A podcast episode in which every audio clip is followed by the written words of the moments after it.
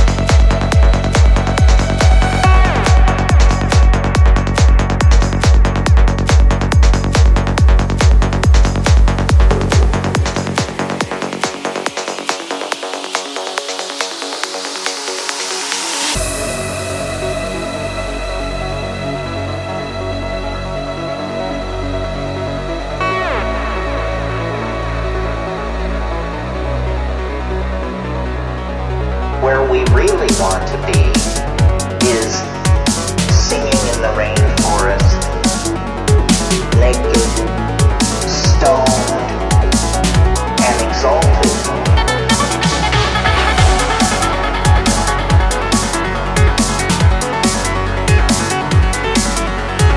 One with the souls of the ancestors, one with the giant spirits of the planet. Planet, planet. Wow.